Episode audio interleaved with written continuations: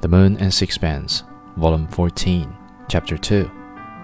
But how strange it was that the creative instinct should seize upon this dull stockbroker, to his own ruin perhaps, and to the misfortune of such as were dependent on him, and yet no stranger than the way in which the Spirit of God has seized men, powerful and rich, pursuing them with stubborn vigilance till at last, conquered, they have abandoned the joy of the world and the love of women for the painful austerities of the cloister.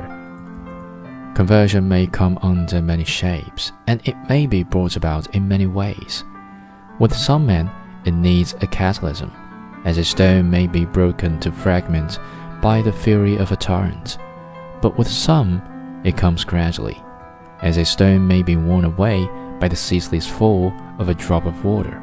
Strickland had the directness of the fanatic and the ferocity of the apostle. But to my practical mind, it remained to be seen whether the passion which obsessed him would be justified of his work.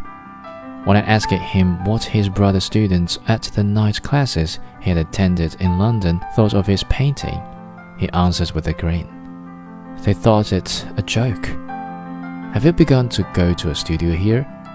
Yes, the blighter came round this morning, the master, you know. When he saw my drawing, he just raised his eyebrows and walked on.